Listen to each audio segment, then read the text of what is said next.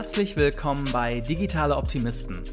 Ich bin Alex und in diesem Podcast spreche ich mit der nächsten Gründergeneration, die mit ihren Ideen die Zukunft verändern werden, aber damit noch ganz am Anfang stehen. Diese Folge ist der zweite Teil meines Gesprächs mit Trin Le Fiedler, Mitgründerin und CEO von Nomitri. Nomitri arbeitet an der Speerspitze der technologischen Entwicklung, sogenanntes Visual Perception Artificial Intelligence for Edge Devices. Hört sich ganz schön kompliziert an, aber hier ist drin aus der ersten Folge, die das Ganze viel besser erklären kann als ich. Amazon Go ist komplett Cloud. Das heißt, ganz viele Kameras an der Decke und Sensoren in den Regalen, die dann halt eben tausende sozusagen Informationen hochschicken an die Cloud, die dann analysiert. Ja, und äh, das ist immer was ganz, ganz schwierig, weil du natürlich dabei auch die Leute filmen musst, deine Kunden. Und vielleicht willst du als Kunde gar nicht die ganze Zeit gefilmt werden. Ja? Mhm. Und du weißt nicht, was sie mit den Daten machen. Und wenn du vielleicht zufällig auch irgendwie mit äh, einkaufen gehst mit jemandem, mit dem du nicht gesehen werden willst, ja, dann musst du wirklich vertrauen, dass sie das nie auswerten. Bei uns uns ist es tatsächlich so, ähm, du lädst das Handy runter, auf das, äh, das, die Applikation runter auf das Handy und die Videostream dort verlassen nie dein Handy. Es ist immer auf dein Handy und das wird nicht mal gespeichert. Es, dann die Applikation analysiert das Videostream gleich in Real-Time mhm. und schickt die Ergebnisse, ja, was du dann gekauft hast an dem, an dem Händler, aber nie, was du eigentlich machst. Also, falls du die Folge nicht gehört hast, dann geh gern zurück und hör dir zuerst den ersten Teil unseres Interviews an.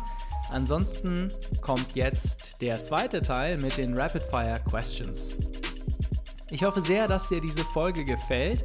Wenn ja, dann erzähl doch bitte einer weiteren Person aus deinem Kollegen- oder Bekanntenkreis von diesem Podcast. Die nächste reguläre Folge erscheint nächste Woche Montag. Da spreche ich mit einer Gründerin über die Zukunft des Einkaufens. Jetzt viel Spaß und bis zum nächsten Mal.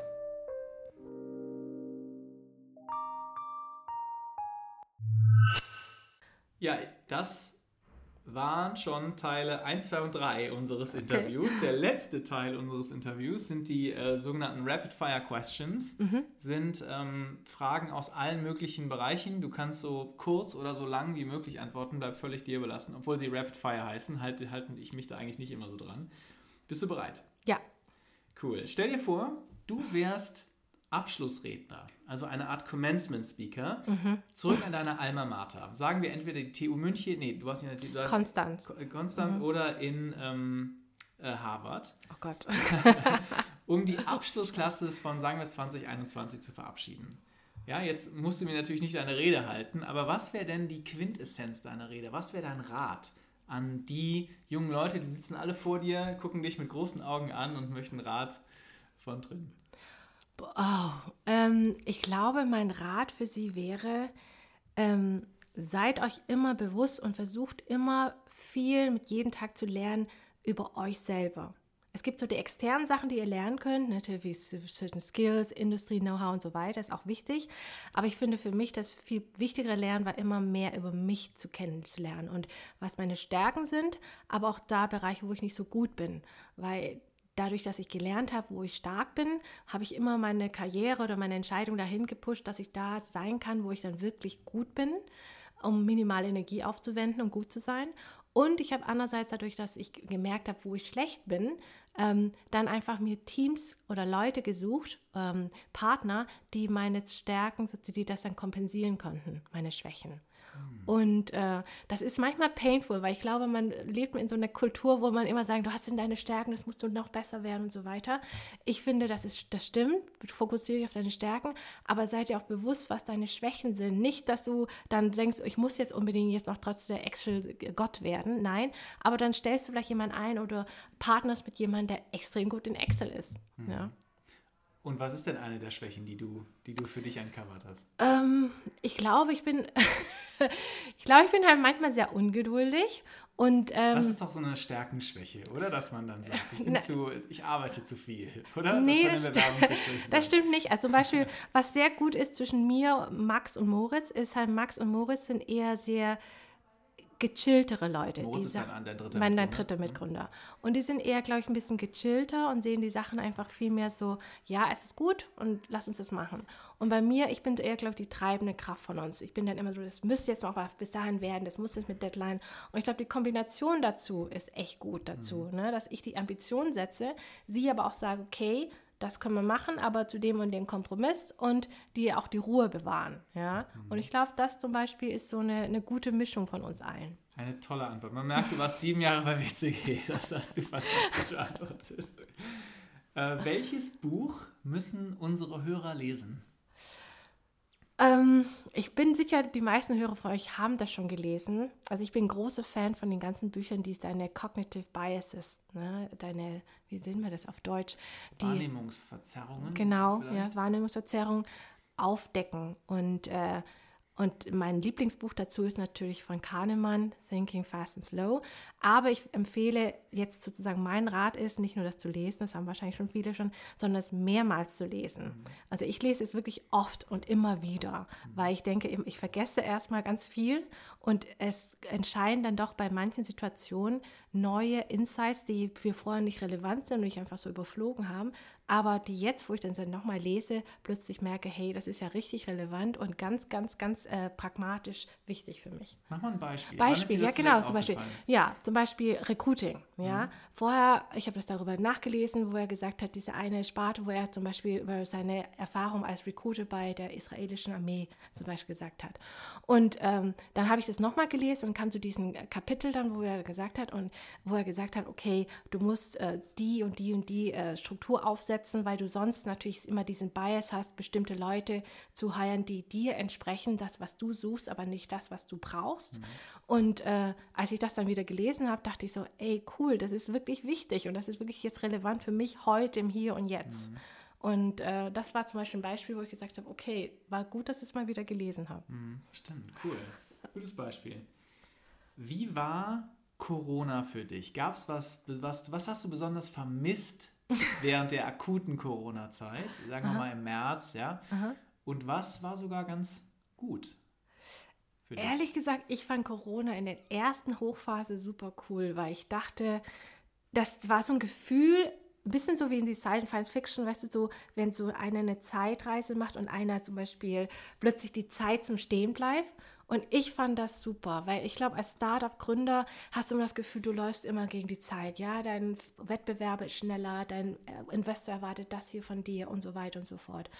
Und in der Zeit hatte ich das Gefühl, das war so ein Time Freeze. Alles steht still und du kannst wirklich in Ruhe mal nachdenken und in Ruhe mal ähm, dir sacken lassen, das, was du machst, ist es richtig oder nicht und dich mal besinnen, ob du das, was du machst, eigentlich in die richtige Richtung bist. Und das war für mich eine ganz tolle Zeit, weil ich dachte irgendwie so, hey, den ganzen externen ähm, Druck ist weg und ich kann jetzt wirklich mich darauf besinnen und jetzt mal die Zeit nehmen, darüber nachzudenken, was wir, was wir machen sollten und so. Also das fand ich eigentlich eine super spannende Zeit. Ich glaube, die anstrengende Zeit, ich weiß nicht, wie es dir ging, aber war eher, als es dann so langsam holpernd wieder zurückging ins Alltag. Ja, das war dann so das Ding, okay, jetzt geht es doch wieder weiter, aber ähm, vieles stimmte halt eben nicht, wie das vorher war und du merkst einfach, okay, wir sind jetzt hier in Marathonmodus und nicht in den Sprintmodus. Also, Es ist ganz spannend, was du sagst, denn mir sagen ganz viele Gründer, sagen mir das auch. Dieser, Ja. dieser, dieser Pause-Button wurde Ja. einmal gedrückt Ja.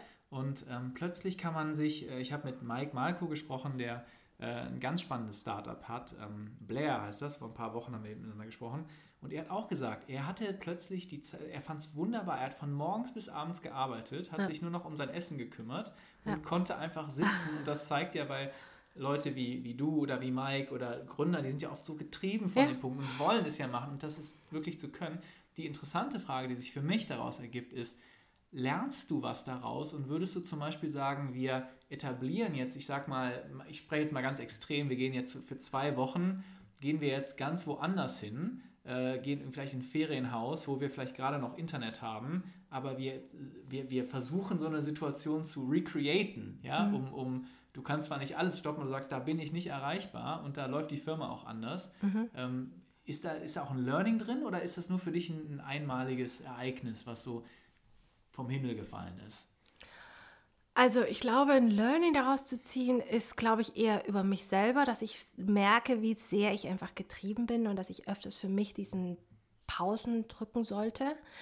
Aber natürlich, glaube ich, kann man das jetzt nicht mit einem Offsite replizieren. Ne? Ich glaube, ich habe viele Offsites organisiert für Kunden, wo man einfach sagt, da nehmen wir uns mal die Zeit, um einfach nochmal strategisch nachzudenken. Das kann man natürlich auch mit der Firma machen. Nichtsdestotrotz ist das, was du erlebt hast in dieser Corona-Zeit, kannst du nicht replizieren, weil das, was so diesen krass Effekt gebracht hat, war ja einfach, du weißt nicht, was passiert in der Zukunft. Du, keiner weiß es. Ja? Und ähm, da ist auf der anderen Seite ist aber auch kein Druck, weil einfach du erstmal abwarten musst ne? und du mhm. mit jedem kleinen Schritt einfach gehst. Und das kannst du nicht replizieren. Das ist eine einmalige Situation von Uncertainty, ne? die eigentlich global galaktisch ist für jeden von uns. Und ich glaube, das Learning, von daher, ne, das kannst du nicht replizieren durch ein Offside. Ein Offside kannst du nur äh, in dem Sinne macht Sinn, wenn du einfach sagst, hey, lass uns jetzt mal rausgehen und einfach mal in Ruhe was machen, ohne den Alltagsstress zu haben. Aber das war es ja nicht. In der Corona-Zeit fielen ja wirklich plötzlich alle externen Druckaspekte weg, weil du einfach keiner weiß, wie es weitergeht, weil keiner weiß, ob die Welt untergeht oder sonst irgendwas. Ne?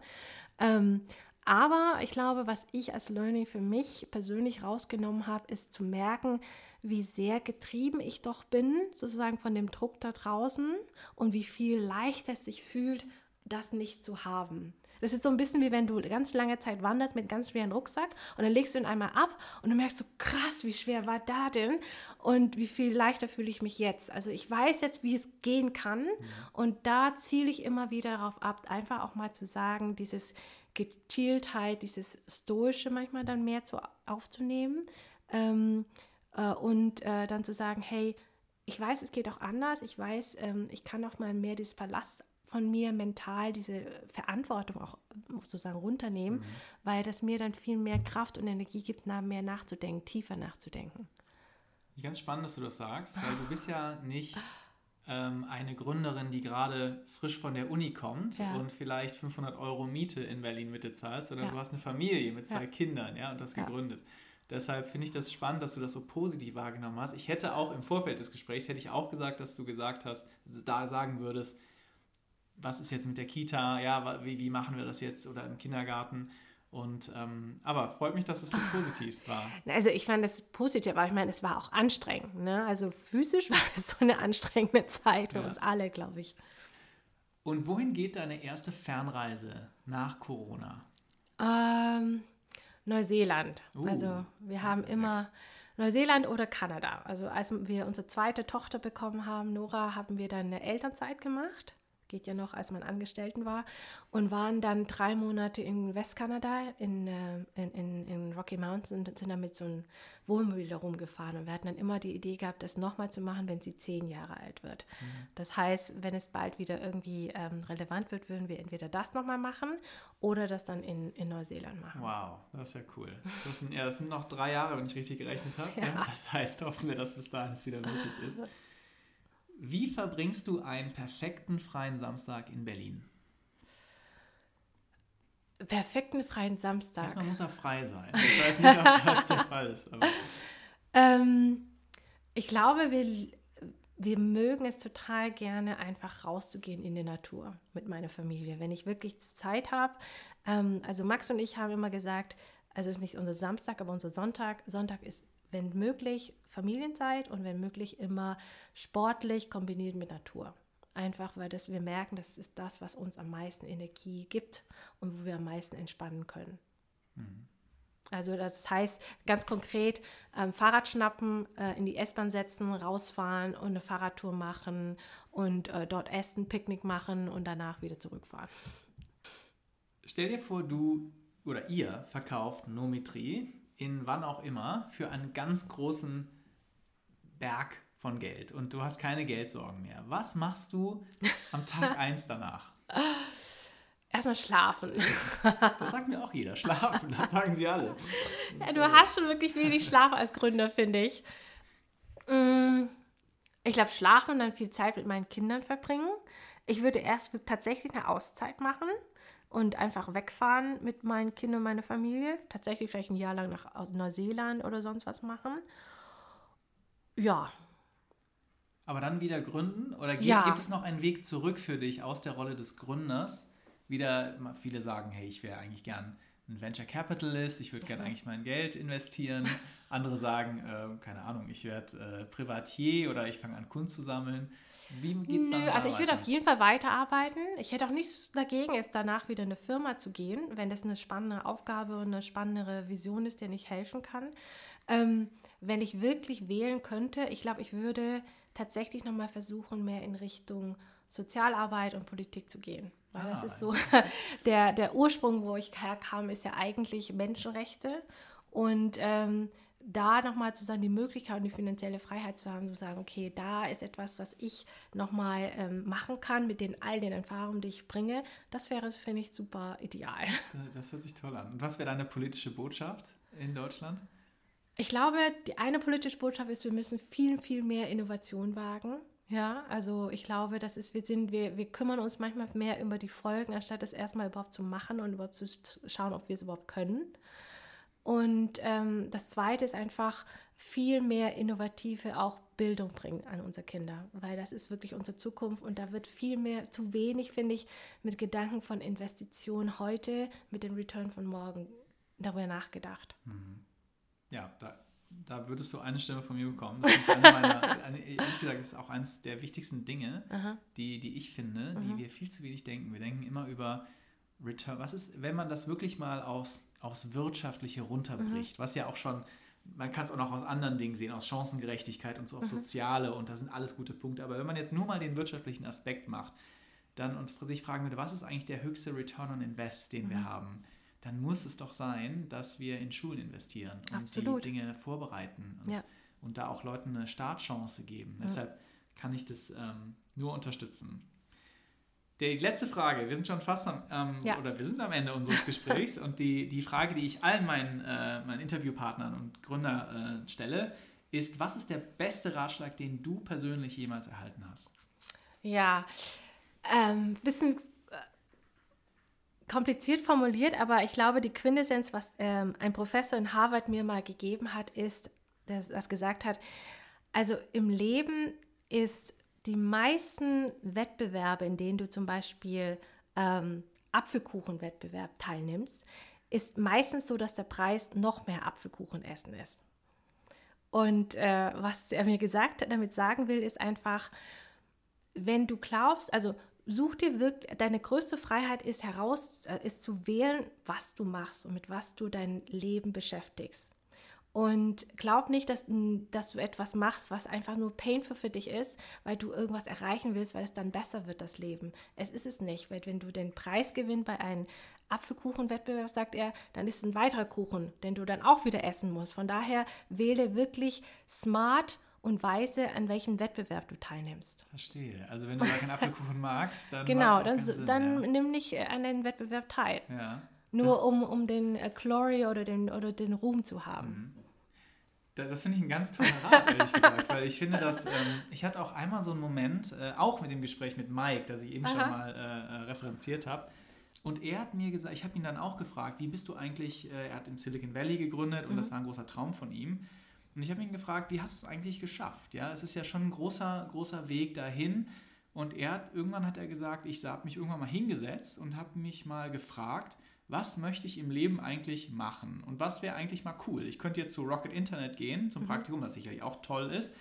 Aber ich würde das Ganze gerne in San Francisco machen. Und dann hat er, also er hat sich dann diese Gedanken gemacht und an welchem Wettbewerb will er teilnehmen, hat dann hunderte von Bewerbungen geschrieben an Gründer und einer hat dann gesagt, ja, komm doch mal rüber. Und seitdem ist er da drüben und, und lebt seinen Traum. Und ich finde, das ist ganz spannend, wie man sich auch mal, wenn man einen Schritt zurückgeht, überlegen kann, was will ich eigentlich machen und wo, will, ich, wo will ich hin? Ja. Ist das ein schöner, schöner Rat? Ja, Trin, wir haben über ganz viel gesprochen, über deinen persönlichen Weg vom Elfenbeinturm, hast du es genannt, als Juristin hin zum Hands-on äh, der Gründerin, über ähm, Edge Computing, über Visual Perception, was ihr genau macht mit Nometri und ähm, das Potenzial, was da ist. Ähm, und dann haben wir am Ende noch geklärt, äh, was, äh, wohin deine letzte Reise, nächste Reise gehen würde, als äh, wenn Corona vorbei ist. Deshalb bleibt mir jetzt nur noch zu sagen, dir viel Erfolg zu wünschen bei diesem Danke. hochspannenden Thema. Und Danke. ähm, ja, bis bald. Danke, Alex. Hat Spaß gemacht.